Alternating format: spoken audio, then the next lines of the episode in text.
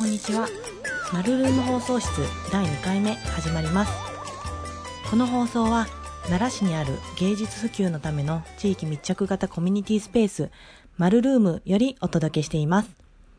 マルルーム家主の私新村が聞き手となり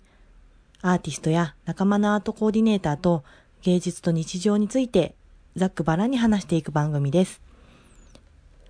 はい第2回目、えー、始まりました。第1回目の収録の内容を私も、まあ、収録してアップして1回は聞き直すんですけれど、本当になんか単語単語で 言葉が詰まって片言で本当に聞き苦しくて、まだブランクというか、ね、緊張ももちろんずっとはしてるんですけど、まだまだ慣れないなと、単語がどんどんスルスル言葉として出てこないなとか、口が回らないなとか、いろいろまあ聞いてて反省点がたくさんありましたね。しばらくというか、まあずっとこんな感じだとは思うんですけど、まあ、ゲストの方に出ていただいて、他力本願でゲストの方に面白い話を話していただいて、私はもう横でうなずいてるだけみたいにだんだんとしていきたいなとか、ちょっと思ってますけれども、はい。えー、第1回目では、この今放送室として発信しているマルルームというこの場所がどういうふうにできたかというそのきっかけについて話しておりました。で、えー、まあ、このラジオをなんですることになったかとか、その経緯までを話そうかなと思ってたところに、娘がドンドンドンドンと、足音もちゃんと 入ってましたね、マイクに。すごいですね。これもあのー、自分の iPhone のマイクで撮ってるんですけど、すごいいい、やっぱり、あのー、なんていうの？感度というかですね。まあ、それで途中で中断したんですけど、今回はそこについて話したいと思います。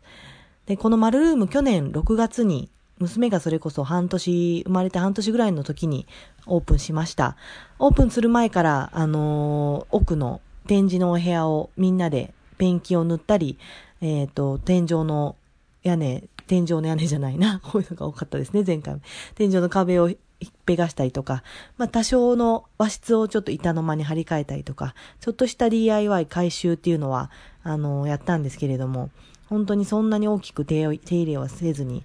まあ、も、もともとね、残ってた大葉のものとかも処分したりとか、その辺が結構大変だったかな。まあ、そういうことをしながらですね、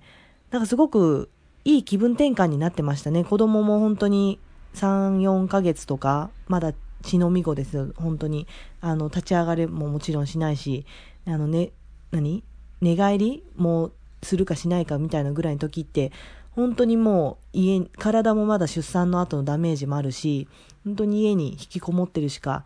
子供とずっと二人でいるみたいな時間が多かったりするので、そういう時にこう、片付けしたり、みんなでペンキ塗ったりとか、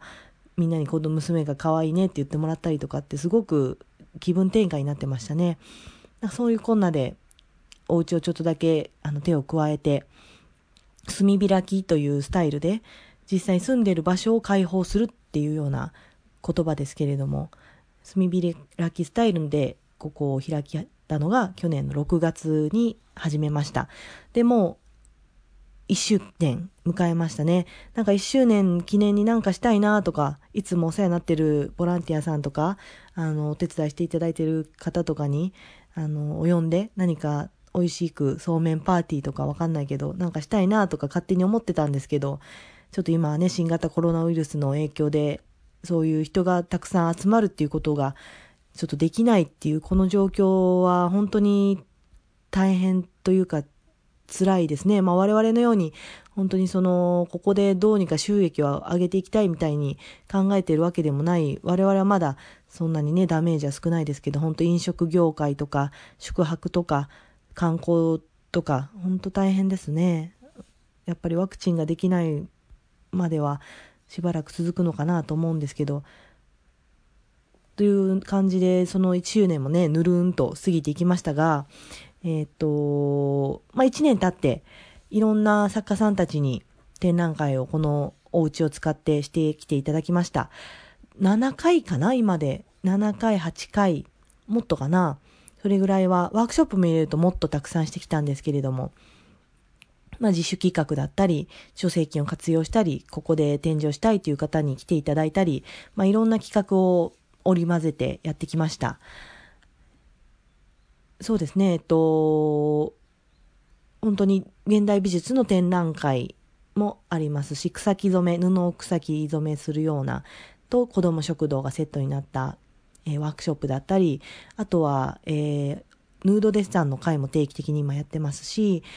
えー、即興表現、音楽を自由に楽器を鳴らして体を自由に動かすような即興表現のワークショップもしていたり、本当にたくさんのイベントを去年1年間でさせていただいて、本当に楽しい1年でした。それで、そうですよね。あ、前回のあの放送でもちらっとお話ししたんですが、もともと、えー、このマルルーム家主の飯村は、あ大学、京都精華大学という大学に通ってたんですけれども、そこでデザイン、デザイン学部でした。なのでそんなに現代美術ということは、あの、がっつりと学んではいなかったんですけれども、卒業するときに、卒業制作というのを美大生はみんな作って発表をします。今はね、結構大学自分の学内でお展覧会をすることが多いんですが、今はまあ美術館を借りてする学校もあるのかな。当時は京都精華も奈良、え、ちゃちゃちゃ、京都市美術館を借りて展覧会してたんですが、えー、卒業制作展をしてたんですが、私の卒業制作展っていうのが、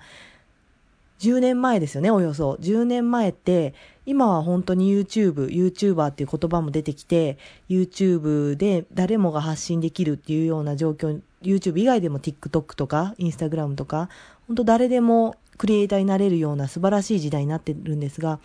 10年前ってまだそういう、まあ気配は若干してきてるんだけれども、まだそんなに誰もが YouTube で発信をしたりとかしているような時代ではなくて、むしろ、えー、もう知ってる人も減ってきてると思うんですけれど、ユーストリームっていう、あのー、何、ホームというかそういう、あのー、なんて言うんでしょうね、ソフト？媒体？メディア？メディアかな？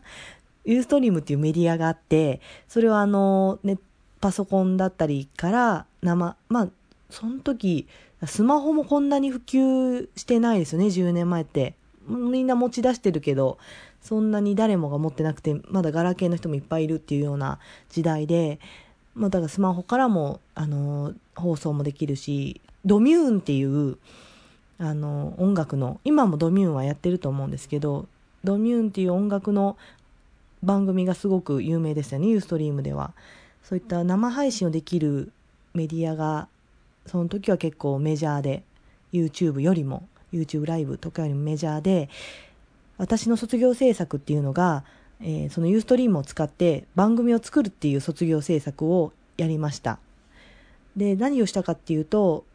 えー、卒業制作展って4日間 ?6 日間 ?4 日間だったっけなぐらいなんですね。結構短いですよね。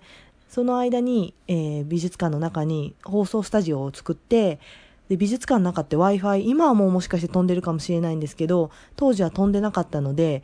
ポケット Wi-Fi を借りて、中にバッファローのね、なんか中継機でこう繋いで、あの、Wi-Fi を繋いで、美術館の中に放送室から、えー、当時お世話になった大学の先生だったりとか、友達を呼んで、まあ、話を聞いたり、作品の解説を、友達が、友達というかその同期が出している作品の解説をするっていうようなことを、えー、美術館でも放送もするし、家に帰ってから、えー、っと、まあ自分もパジャマですっぴんでもなんか部屋着で、発信をするっていうようなことを卒業制作としてやったんですよね。10年前に。懐かしい。で、まあ本当にいろんな方に応援していただいて、後輩だったり先生だったり、いろんな方に応援していただいて、まあ一番多かった時で夜、最終日の夜の放送が、まあ50人ぐらいの方に最大で視聴していただいてて、まあ、その卒業制作を見ていただいた方、見ていただいてた方の一人に、まあ、声をかけてもらって、今もうこうして奈良にいて、奈良でアートの仕事をしてるっていう、まあ、ざっくり今、だいぶその辺簡略化して話しましたが、まあ、それもいずれ話として、えー、奈良で今こうやってアートの仕事をしてるっていうところに至ります。なので、まあ、当時は、あの、私、あだ名がむっちゃんっていうので、えー、むっチャンネルっていう名前で、そのユーストリームを配信をしていました。で、まあそうやってきっかけになったし、やっぱ発信ってすごい大事だから、ずっと続けたいなっていう気持ちをずっと持ってましたし、今でもそれは変わらないので、このポッドキャストっていうのを立ち上げたんですけれど、まあなんでしばらくお休みできてなかったかっていうと、えー、そのまあ自分のムッチャンネルっていうユーストリームの番組をきっかけに奈良に就職をして、前回の話で出てた奈良町屋の芸術祭花ラートっていう芸術祭の事務局に入っていくようになるんですけれど、まあ、あの、花ラート自体は私が立ち上げたわけでもなく、あの、お金を出しているわけでも、取っているわけでもなく、企画も私がしているわけでもなく、私は一事務局として上がってきた企画だったりやるべきことをしていく、お仕事としてやっていくっていう立場だった時に、なんかこう、気軽に花ラートの内情とか、これがこうでこうなんですっていうようなことを、なんかこう、安易に話せない状況になったんですね。それで、なんか話すことないな、みたいな。いや、もしかしていっぱいあったかもしれないです。プライベートのこととか。なんかでもその、変なことを話して誰かに迷惑をかけたくないなとか、その愚痴とかもね、別にこういうところで言いたくないなとも思いますし、なんかやっぱりどうせ発信するなら面白いこととか、共感できるようなことを喋りたいなと思うと、どんどんと話せなくなっていったっていう経緯があって、ちょっとそれは次回に、えー、続きます。ご視聴いただいてありがとうございました。まだまだちょっと聞き苦しくて申し訳ございませんでした。それでは第3回に続きます。